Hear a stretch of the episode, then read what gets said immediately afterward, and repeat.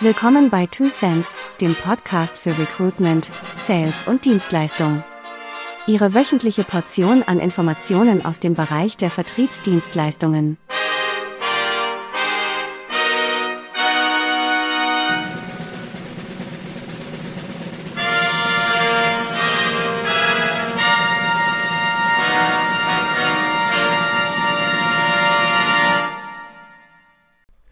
Herzlich willkommen zu Two Cents, dem Podcast zu Sales, Recruitment und Service. Ich bin Thomas Zadro und das ist unser heutiges Thema.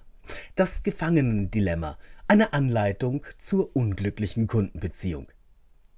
Sie kennen vielleicht den, sagen wir es offen, dämlichen Spruch. Wenn jeder an sich denkt, ist an jeden gedacht. Aber ist dieser Spruch wirklich so dämlich? In der Spieltheorie können wir auf diese Frage eine Antwort finden. Das in den 1950er Jahren entwickelte Gedankenexperiment, das ich Ihnen gleich schildern werde, zeigt dies auf beeindruckende Weise. Merrill M. Flood und Melvin Drasher stellten hierzu folgende Situation vor. Zwei Ganoven werden nach einem Banküberfall gefasst. Es gibt keine Beweise und daher sind die Ermittler auf ein Geständnis angewiesen. Sie trennen die beiden Verdächtigen und machen ihnen folgendes Angebot. Die Höchststrafe für das Verbrechen beträgt sechs Jahre. Wenn die Gefangenen sich entscheiden zu schweigen, werden beide wegen kleinerer Delikte zu je einem Monat Haft verurteilt. Gestehen beide die Tat, erwartet sie jeweils eine Gefängnisstrafe von vier Jahren. Gesteht nur einer und der andere schweigt, bekommt der Geständige als Kronzeuge eine einjährige Bewährungsstrafe, der andere bekommt die Höchststrafe von sechs Jahren. Objektiv betrachtet ist die Lösung klar. Beide schweigen und kommen nach einem Monat wieder frei. Aber würde man den anderen in die Pfanne hauen, während dieser schwiege, käme man sofort frei. Man riskiert jedoch, dass auch der andere aussagt, und schwupp wäre man mit vier Jahren versorgt. Noch dramatischer, man selbst schweigt, der andere gesteht, und man wandert für sechs Jahre hinter schwedische Gardinen. Da sich die beiden Delinquenten nicht absprechen können, müssen sie ihre Entscheidung vollkommen unabhängig voneinander treffen. Welche Entscheidung ist unter den gegebenen Umständen also tatsächlich die beste? Nun, die sicherste Wette ist es, zu gestehen. Schweigt der andere, ist man raus. Gesteht er ebenfalls, kommt man im Vergleich zur Höchststrafe, die einem drohte, mit vier Jahren immer noch glimpflich weg. Man hat damit die schlechteste Option sechs Jahre Haft ausgeschlossen und spielt jetzt nur noch um Freilassung oder vier Jahre.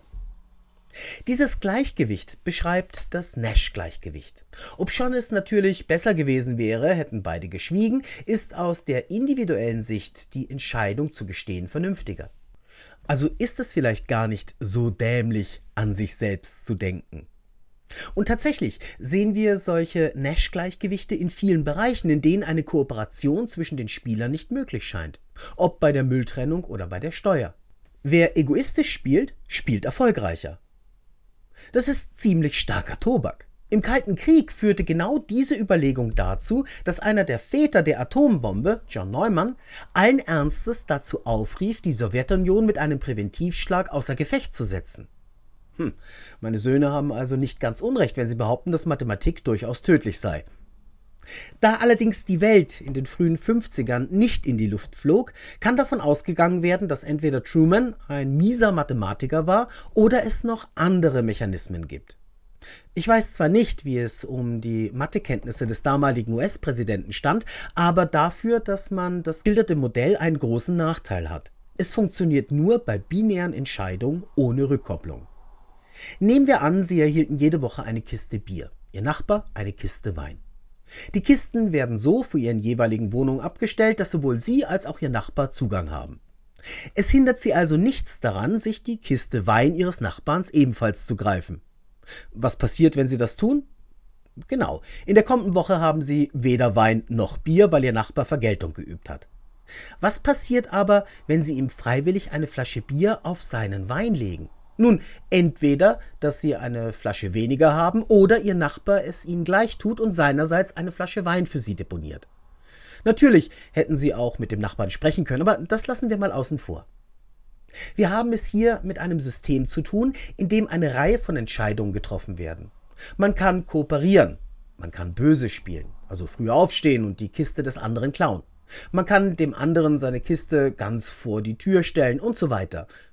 Dabei wird nett, also seine Kiste dem anderen geben, immer gegen böse, also kassieren und sich tüchtig einen hinter die Binde gießen, verlieren. Diese Form der Kooperation, in der Gleiches mit Gleichem vergolten wird, ist schlicht eine Vergeltungsstrategie. Und es ist exakt die Überlegenheit dieses Vorgehens, die sowohl den atomaren Overkill verhinderte, als auch dafür sorgte, dass altruistisches Verhalten in der Natur vorkommt. Böse gesagt, die Engel und die Teufel werden evolutionär aussortiert. Die einen, weil sie keinerlei Hilfe erwarten können, die anderen, weil sie sich vor lauter Altruismus selbst aufgeben. Nach dieser Einleitung nun aber endlich zum eigentlichen Thema, den Kundenbeziehungen. Dort ist es letztlich nicht anders. Haben sich zwei Unternehmen zur Zusammenarbeit entschieden, können beide Seiten, basierend auf den vertraglichen Gegebenheiten, unterschiedliche Strategien fahren. Der Auftraggeber kann seine manchmal eher vermeintliche Nachfragestärke dazu nutzen, dem zum Beispiel Personaldienstleister mehr abzuverlangen, als ihm eigentlich zustünde. Zum Beispiel bei der Abmeldung von Mitarbeitern einfach die vertraglichen Regelungen ignorieren und mit Hinweis auf die zwei Dutzend anderen Kolleginnen und Kollegen, die dort noch im Einsatz wären, oder auf zukünftige Nachfragen darauf beharren, dass der Dienstleistervertrag Vertrag sein lässt und nachgibt.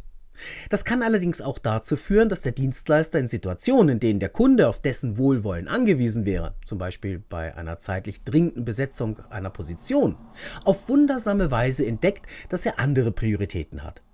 Ob nun im Verhältnis Kunde und Dienstleister oder Arbeitgeber und Arbeitnehmer, die ein egoistisches Naschgewicht suchenden, werden in der Regel kurzfristiger erfolgreich sein.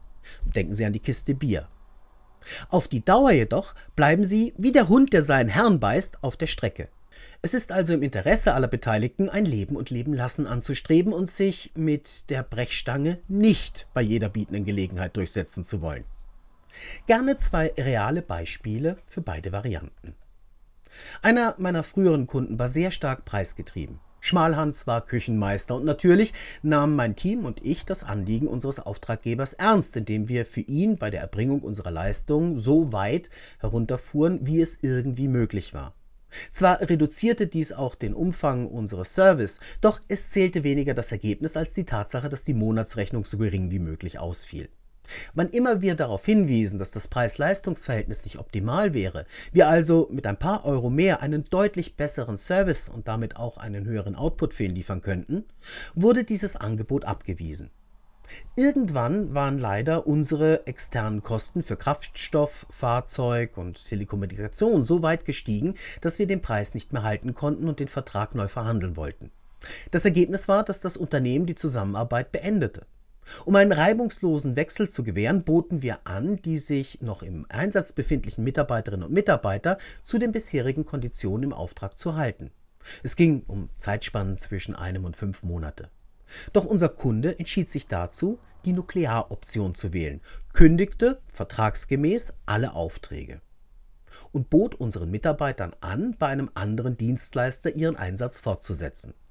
Das bedeutete für uns, dass jeder Mitarbeiter, der dieses Angebot nicht wahrnehmen wollte, ein tatsächliches Kostenrisiko darstellte. Das Ende des Einsatzes bedeutete ja nicht die Beendigung unserer Zahlungsverpflichtungen dem Menschen gegenüber. Wir wiesen den Kunden darauf hin, doch das Unternehmen war wild entschlossen. Das Ergebnis war, dass wir einen Großteil unserer Mitarbeiterinnen und Mitarbeiter abzogen, um diese in andere langfristige Aufträge unterzubringen.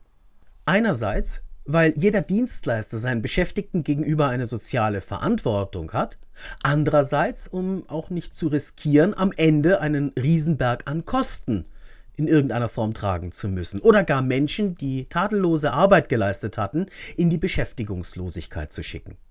Für unseren damaligen und ehemaligen Auftraggeber bedeutete dies, dass er innerhalb einer recht kurzen Zeit gut 20 Prozent seines Außendienstes verlor. Ein anderer Kunde kam eines Tages in die unangenehme Situation, dass er im laufenden Geschäftsjahr deutliche Verluste einfahren würde. Als wir dies erfuhren, gingen wir proaktiv auf das Unternehmen zu und boten an, den bisherigen Rahmenvertrag so anzupassen, dass er bei minimal reduzierten Leistungen einen deutlich geringeren Preis zahlen musste. Dort, wo er Personalabbau wünschte, suchten wir im Rahmen einer Übergangsfrist nach Alternativaufträgen und konnten so nicht nur den wirtschaftlichen Erfolg unseres Partners sichern, sondern auch die Arbeitsplätze unserer Beschäftigten. Ein Win-Win-Win sozusagen. Wir hätten das nicht tun müssen, sondern wie im Gefangenendilemma auf Nutzenmaximierung setzen können. Nur wäre das weder im Interesse unseres Auftraggebers noch in dem unserer Belegschaft und damit letztlich auch nicht in unserem Interesse gewesen. Kurz, ob bei Alkoholiker oder im Geschäftsleben, Kooperation lohnt sich für alle am Prozess Beteiligten. Vicky, meine virtuelle Kollegin mit der viel angenehmeren Sprechstimme, fasst gerne die wesentlichen Punkte nochmals für Sie zusammen. Ach Thomas, du Schmeichler. Hier also die Takeaways.